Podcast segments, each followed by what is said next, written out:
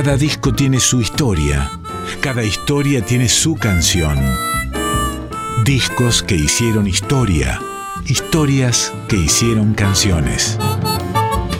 En Folclórica 987, Resonancias, un programa de Cristian Vitale.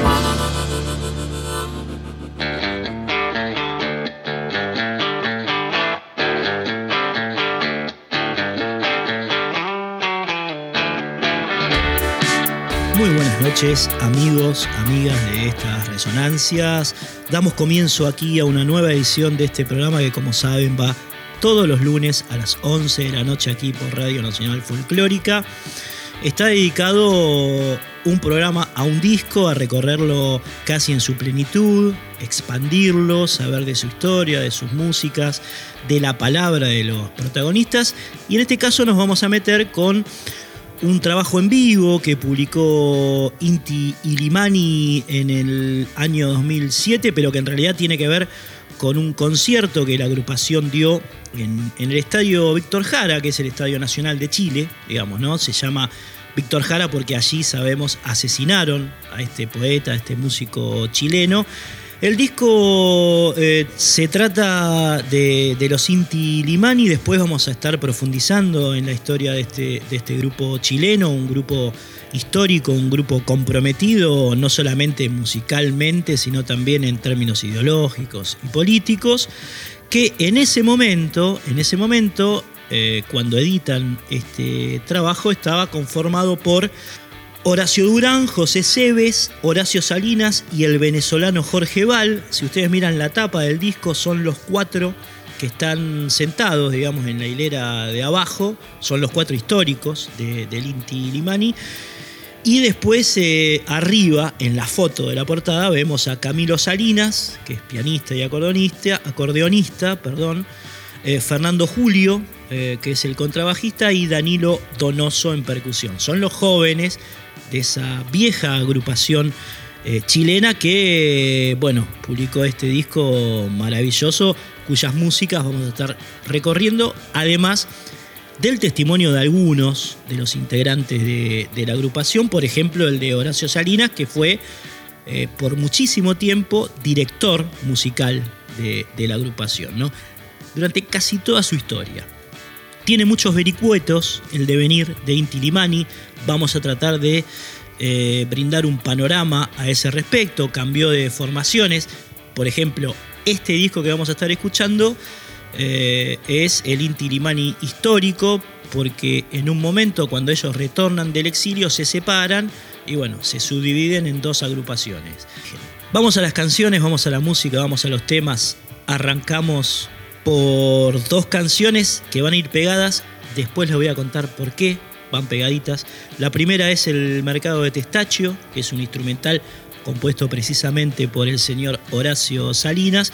Y la segunda que van a escuchar es Un son para Portinari, para Cándido Portinari, que es una pieza también con música de Horacio Salinas y poesía de un gran bate eh, latinoamericano llamado Nicolás Guillén.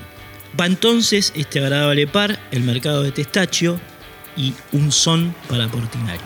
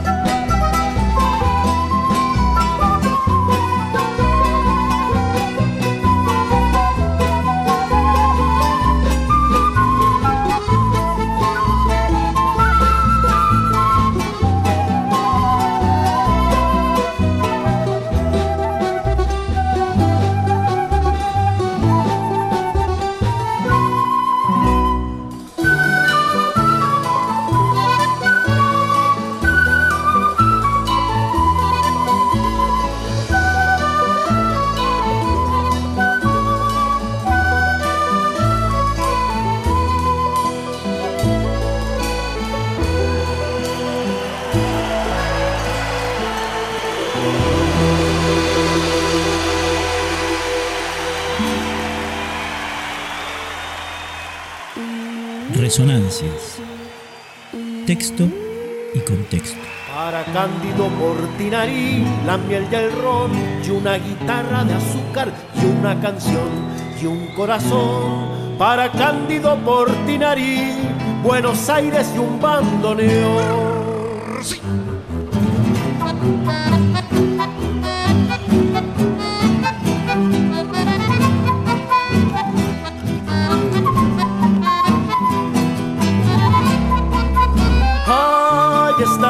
Se puede, se puede. Ay, esta noche se puede, se puede, se puede cantar un son. Sí, sueña y fulgura, un hombre de mano dura, hecho de sangre y pintura, grita en la tela.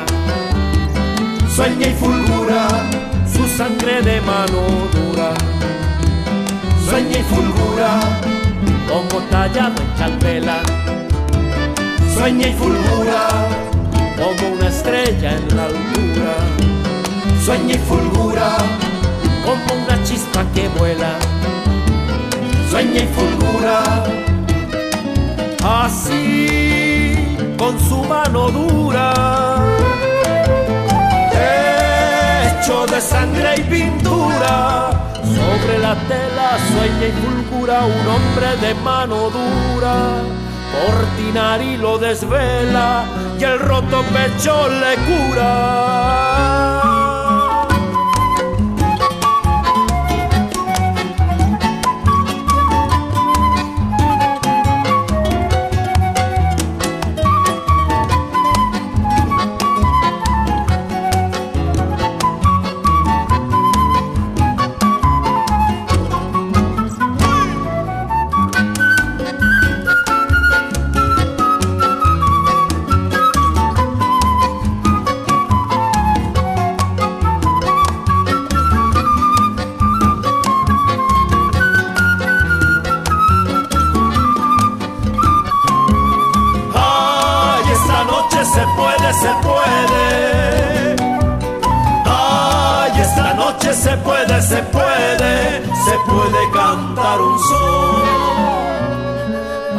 Cándido Portinari, la miel y el ron, y una guitarra de azúcar, y una canción, y un corazón. Para Cándido Portinari, Buenos Aires y un bandoneón. ¡Sí!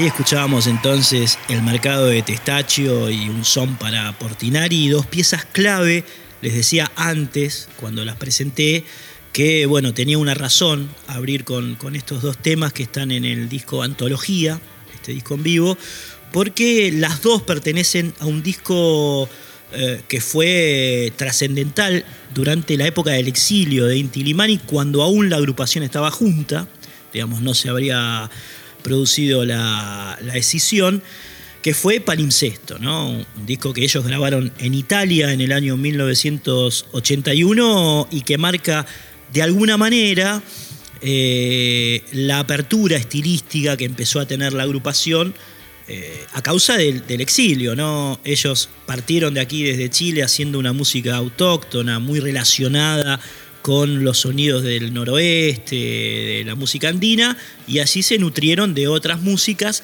que se notan muy bien en este disco, en Palimpsesto, y por supuesto lo habrán eh, ustedes confirmado en las canciones que escuchamos recién, ¿no? en el mercado de Testachio y en Un son para, para Portinari.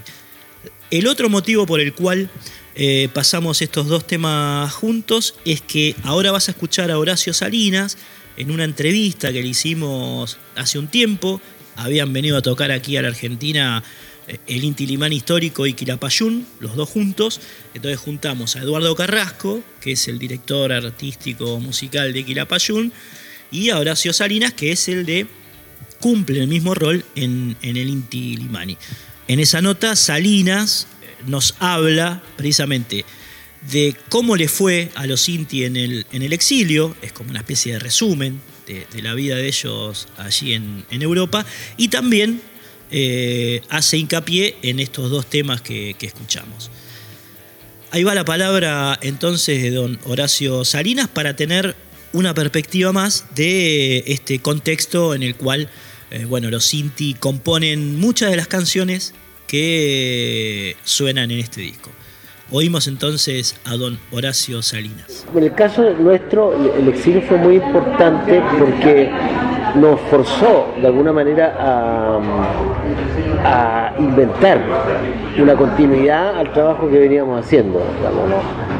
Los primeros años de exilio fueron muy intensos en trabajo y con muy pocas posibilidades de, de, reflexionar o de acumular una experiencia como para poder inventar algo.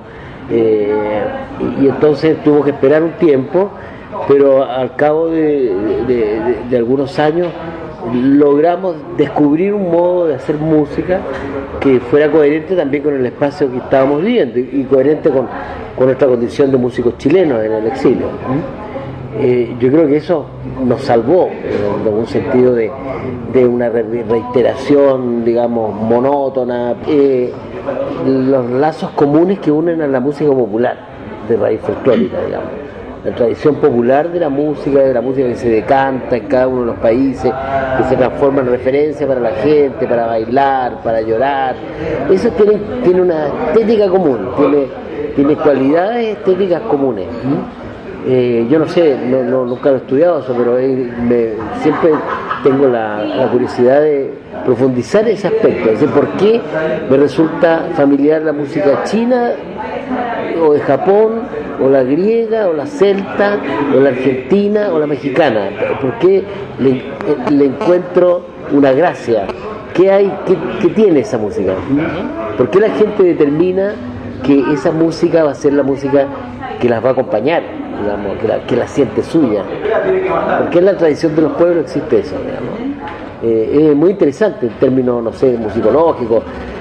Pero nosotros descubrimos eso, que un ritmo de Suecia era lo podíamos mezclar con un ritmo de Sardeña y con las zampoñas bolivianas.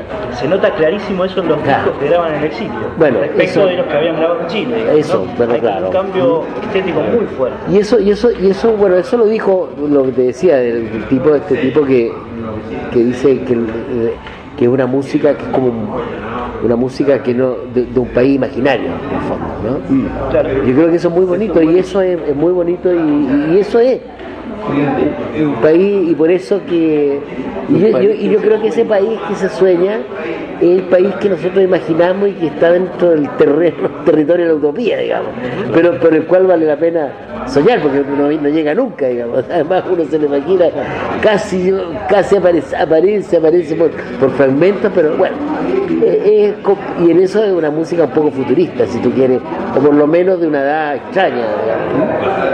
Entonces el exilio eh, eh, para nosotros fue un crecimiento y a mí me pasó una anécdota muy curiosa porque yo cuando hice, cuando compuse el año 80 el mercado de Testacho, que es una melodía, bueno, de un mercado de verduras que hay cerca, hay cerca de mi casa, entonces éramos habitués, ahí ya teníamos el, tipo de la carne me ubicaba, de los quesos también, y conversaba, y yo nos empezábamos a acostumbrar a eso. Entonces yo compuse esa música, eh, fui rápidamente, entonces todos me decían en el conjunto, te salió bien italiano, oye, que te salió italiano. Entonces yo fui donde una violinista amiga de la orquesta de Santa Sicilia, orquesta bueno, clásica, y si le mostré esta melodía italiana, me dice, ah, bien latinoamericana, me dice. Entonces le digo, pero ¿cómo si los otros me dicen que es italiano? No, dice, muy latinoamericana. ¿Qué es la época de? O sea, a mitad de camino. Es la época de para Cándido Portinari. Cándido Portinari, ese mismo disco, claro. Cándido Portinari, Mercado Pistacho, Danza. Claro, porque e, ese disco corresponde al momento que nosotros supimos que la dictadura había hecho este plebiscito para la constitución del año 80 y dijimos, aquí, como los españoles, claro, aquí no, entonces pusimos cortina, compramos un sillón, todo lo, la, precariedad, digamos, del tránsito breve, pasó a ser, y los hijos, ya Camilo que anda por acá, tenía cuatro años, entonces empezaban a crecer, a hablar, a hablar mejor que nosotros el idioma. Y dijimos, no, aquí hay que abrir la ventana y que entre lo que entre y a componer con más libertad y, contando un poco el mundo que vivíamos. Así nació un disco palimpsesto. Está muy bien. Es un disco clave para la historia del Inti y también para, digamos, el reflejo de... Ahí tenían entonces la palabra de don Horacio Salinas, como les decía antes, refiriéndose al Inti Limani o al mejor momento del Inti en el exilio, que fue, bueno, eh, eh, esto de, de, principios de los 80, con la grabación de Palimpsesto, el grupo todavía unido, esta apertura estética que se da, ¿no? con nuevos sonidos, con la incorporación de, algunas estéticas europeas que transforman de alguna manera el sonido, la música de, la banda. Pero para no perder perspectiva, vamos a escuchar una de las canciones en las cuales los Sinti muestran su costado más andino, su costado más originario, eh, que lo interpretaban de maravilla, por supuesto. La pieza que vas a escuchar ahora es Tata San Juan es hermosa en su andinismo. ¿eh?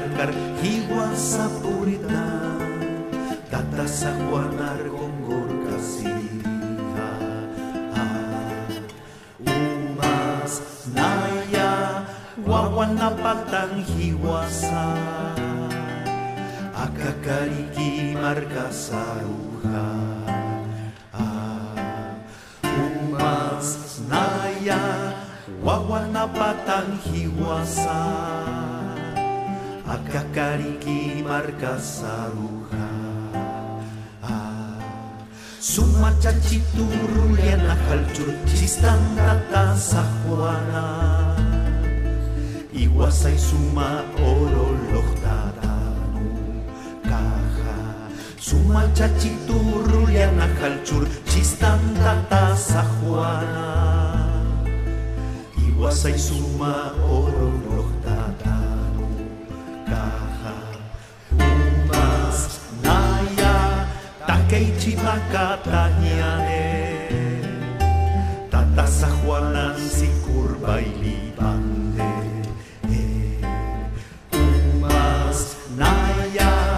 Takeichi makataniane Tatasa Juanan si curva y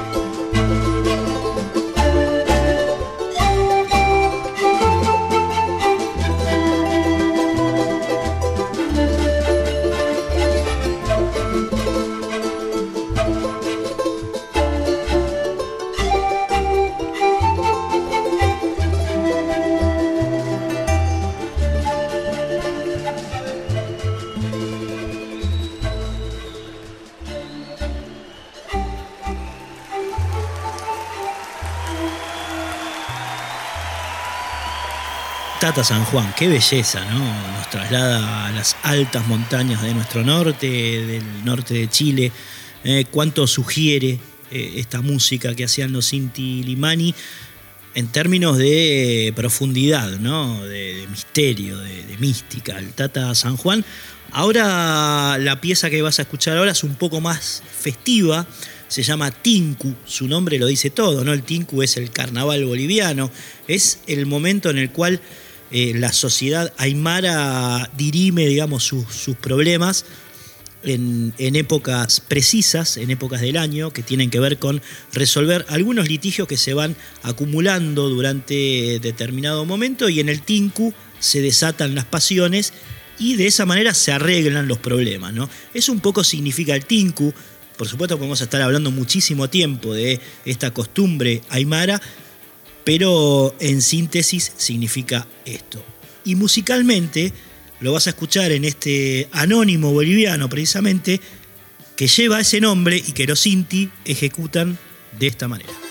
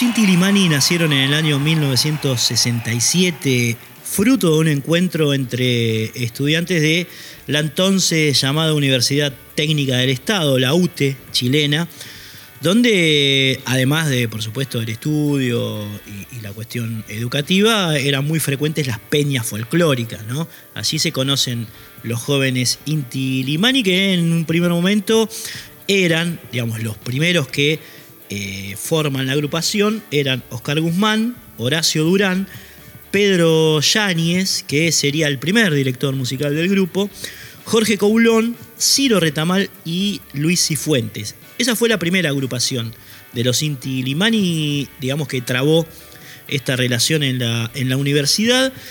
Eh, Cifuentes duró muy poquito, lo reemplazó Max Berrú, ahí durante el primer año de la formación del grupo.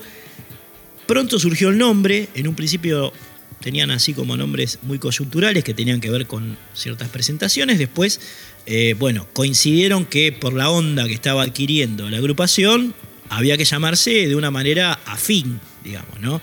Inti quiere decir sol, como deben saber muchos de ustedes.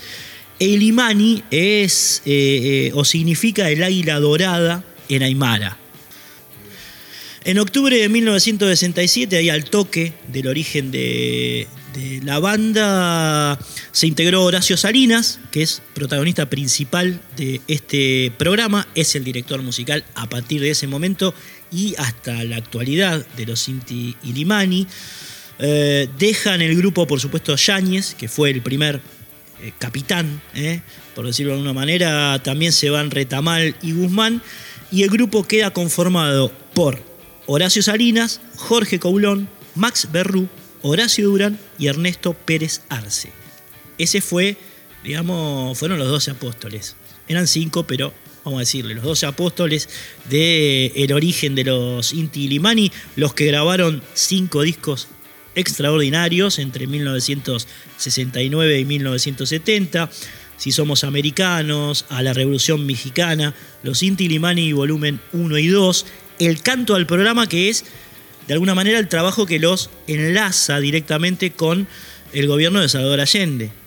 Eh, los Inti fueron algo así junto con Quilampayún y junto con Víctor Jara, algo así como el brazo musical de la unidad popular en el poder de Salvador Allende y toda esa impronta política que se estaba gestando en, en el Chile de principios de los 70 que era el socialismo por la vía democrática. ¿eh? Estos grupos lo que hacen es apoyar de alguna manera toda esa gesta que por supuesto van a tener que pagar con creces porque cuando cae Salvador Allende en 1973 los Inti se tienen que ir eh, obligados al exilio. Eh, tuvieron esa oportunidad, Víctor Jara no la tuvo, a Víctor Jara lo mataron, ¿eh? Le cortaron las manos y después lo mataron en el Estadio Nacional, que se llamaba por entonces. Pero bueno, los Inti pudieron irse a, Europa y ahí empieza la segunda etapa de la agrupación, que es el Inti Limani en el exilio. Estuvieron 15 años en Europa. Desde 1973 hasta 1988.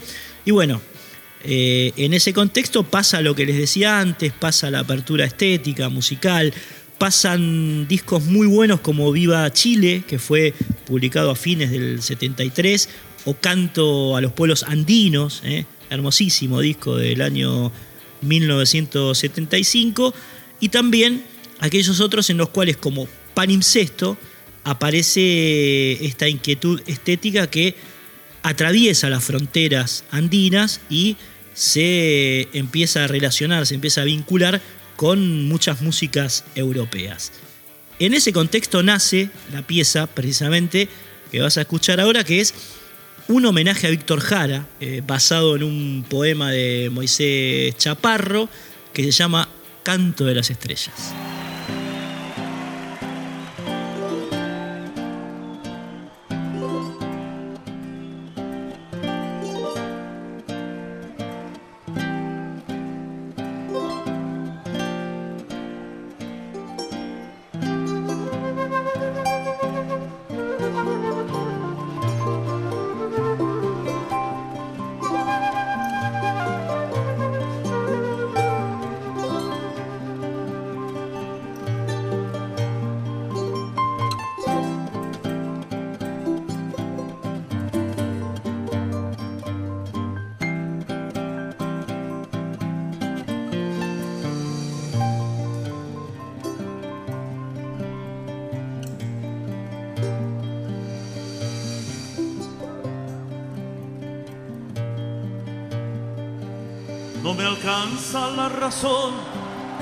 Ni el amor, ni la palabra, ni mis manos que ahora labran en este instrumento un son.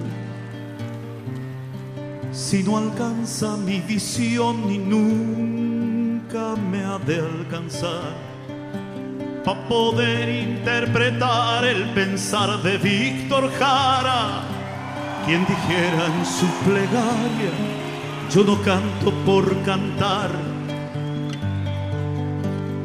Como se escuchan tus sones con tonos de consecuencia, de verdad y de paciencia, de pensar sin más presiones.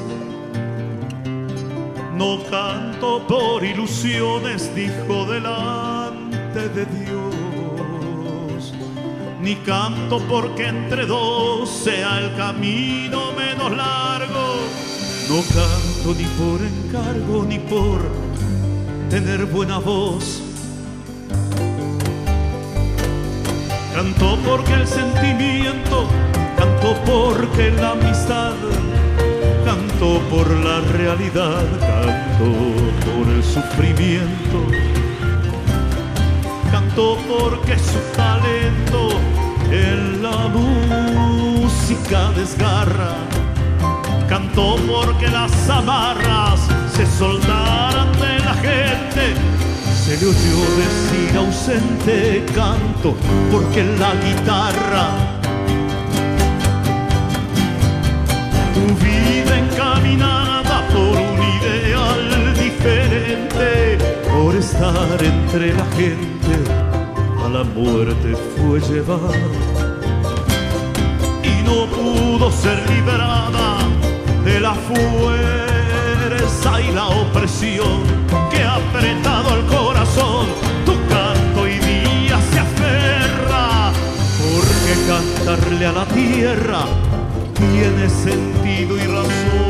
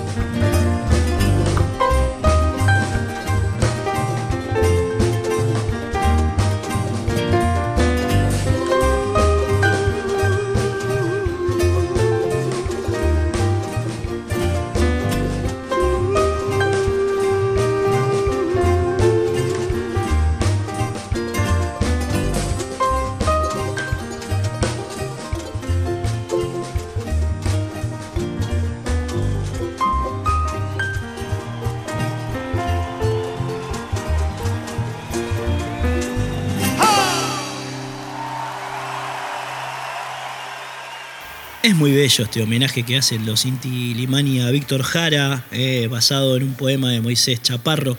No alcanza mi visión y nunca me ha de alcanzar para poder interpretar el pensar de Víctor Jara, quien dijera en su plegaria, yo no canto por cantar.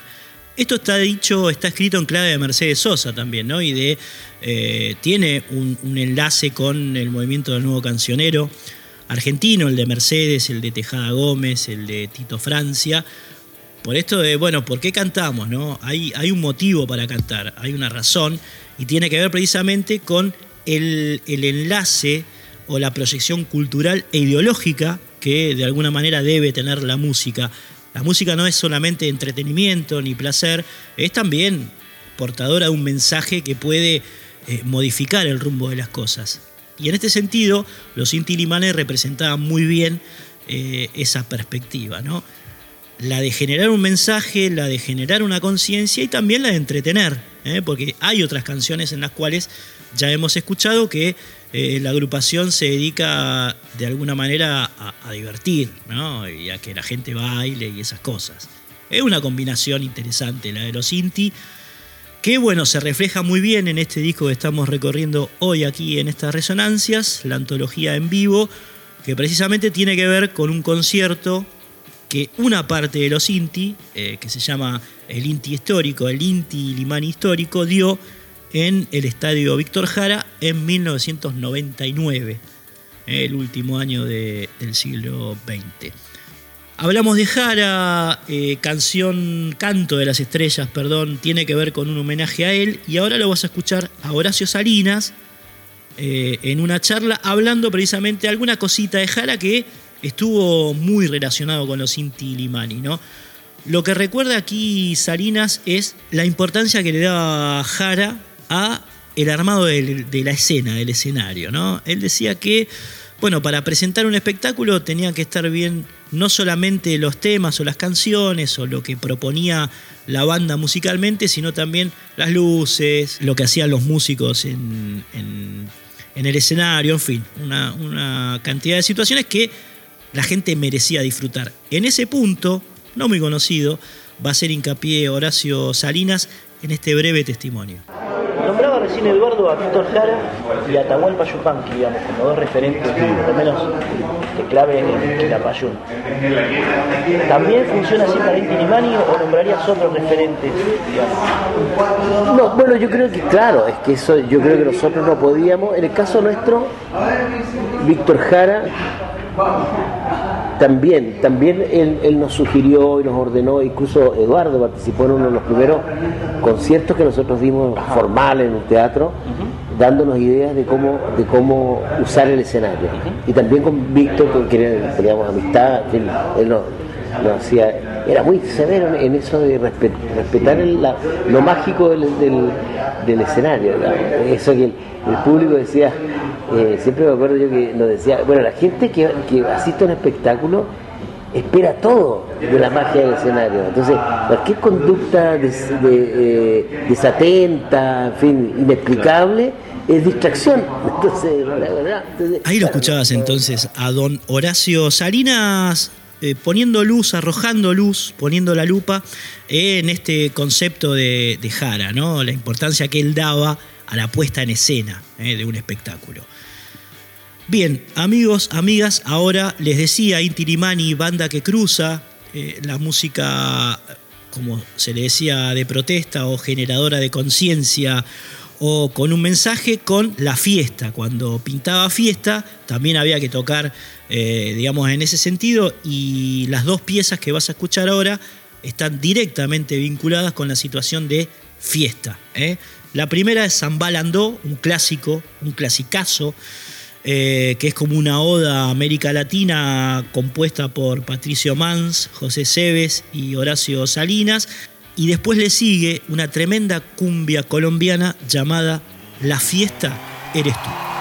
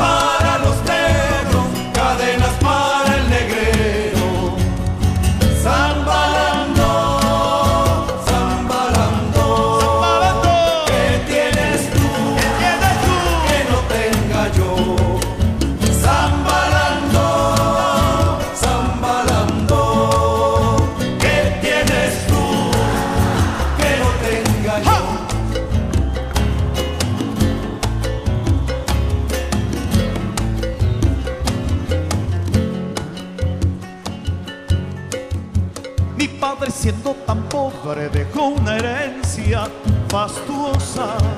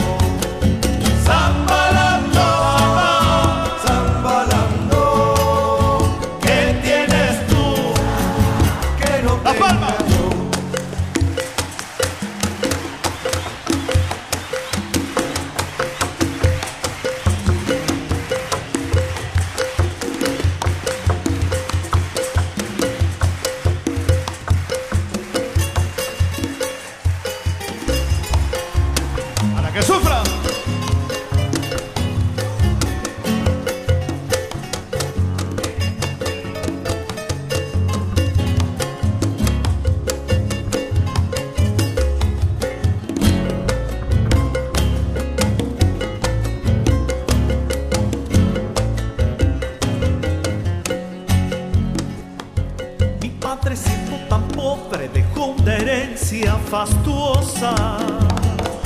Dos. La gente dice que pena que tenga la piel oscura. Como si fuera basura que se arroja al pavimento.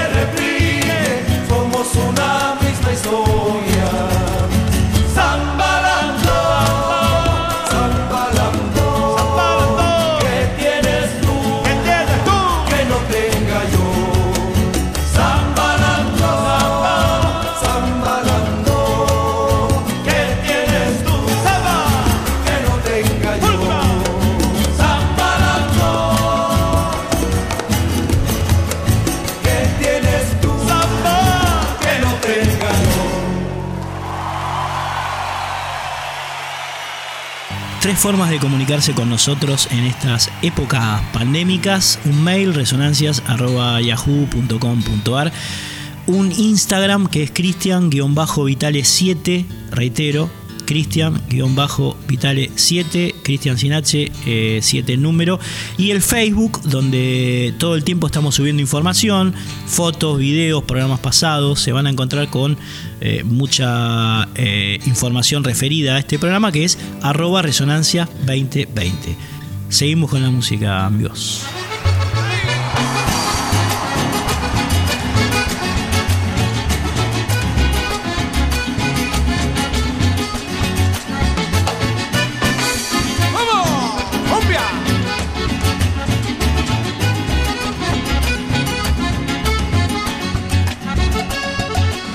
Muchacha, muchacha morena y tierna, se te ha roto tu vestido.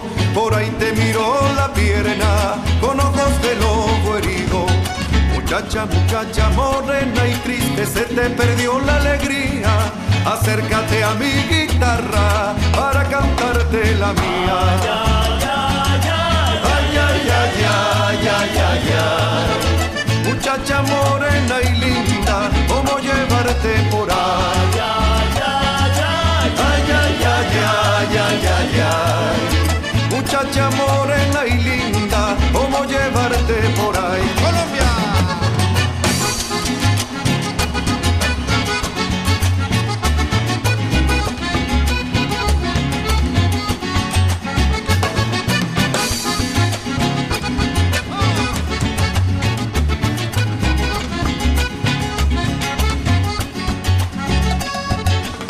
Muchacha, muchacha morena y alta, tu marido se murió. Ya que la vida es tan corta, en su lugar vengo yo. Muchacha, muchacha morena y grácil, como consuela tu vista. Mirándote de tan cerca, no hay corazón que resista.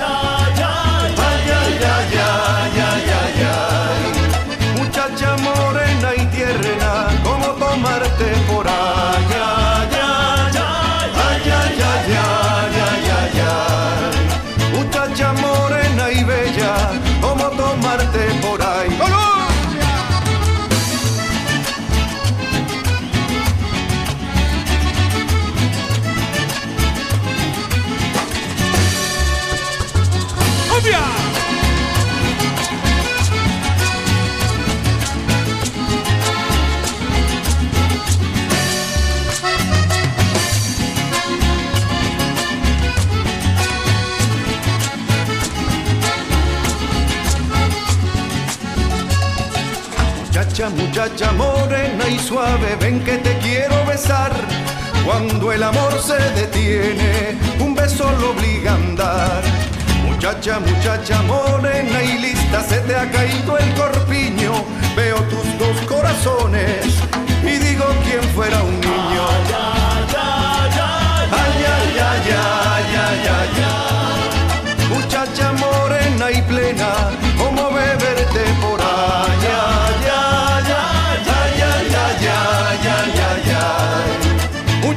chilena y linda, cómo llevarte por ahí.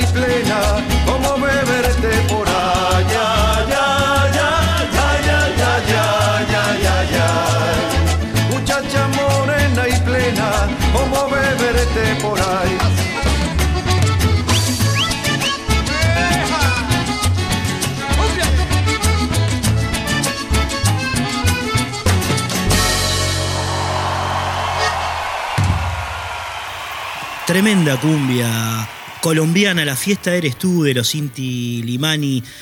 Estamos con esta, con esta pieza del disco que recorrimos hoy aquí en esta resonancia, llegando al final de una nueva edición. Como hacemos siempre, por supuesto, el, saludo a todos nuestros oyentes, ¿no? Que nos siguen por las plataformas, que nos escriben a, Mauro Aducci, Cari Sábato, Andrés Cáceres, Manuel Jiménez, el señor Jorge Chalup, Miguel Ángel Espínola, Jorge Portillo, Silvina Zavala.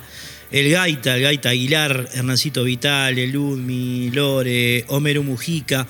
Bueno, todos oyentes que nos escriben, como les decía, en las plataformas, en el Instagram, que es, como saben, Cristian-Vitale7. Y en el Facebook, que es arroba resonancias 2020. Por supuesto, allí vamos subiendo eh, novedades acerca del programa, eh, ediciones pasadas, fotos. Se van a encontrar con una especie de eh, bueno, historia de lo que es este programa, estas resonancias.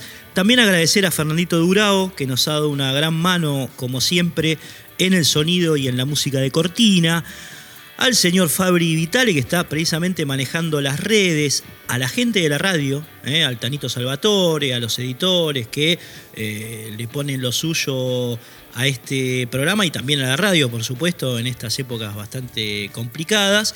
Y bueno, un abrazo para todos, para todas. Nos vamos a reencontrar el próximo lunes aquí a las 11 de la noche y nos despedimos de este disco eh, con muchos condimentos, como podrán haber apreciado a lo largo del programa, muchos condimentos rítmicos, estéticos, eh, melódicos, en este caso con una composición que también lleva letra del poeta Nicolás Guillén y música de don Horacio Salinas, Mulata.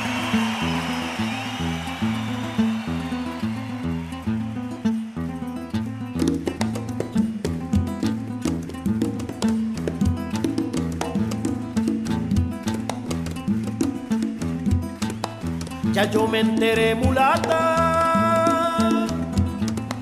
Mulata, ya sé que dice que yo tengo la nariz como nudo de combata. Y fíjate bien que tú no eres tan adelanta, porque tu boca es bien grande y tú pasas colorada.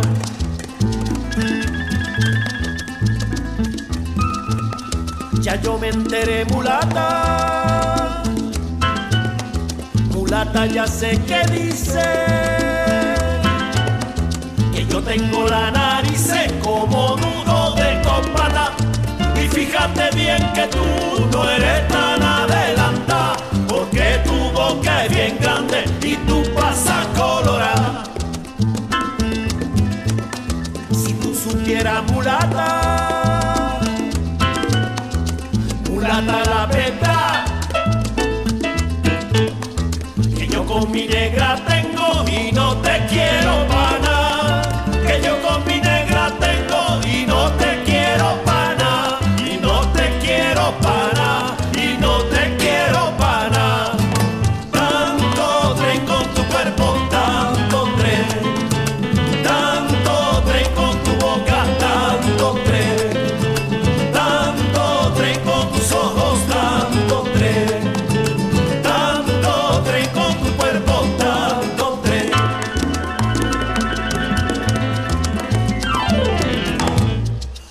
yo me enteré, mulata, mulata ya sé que dice.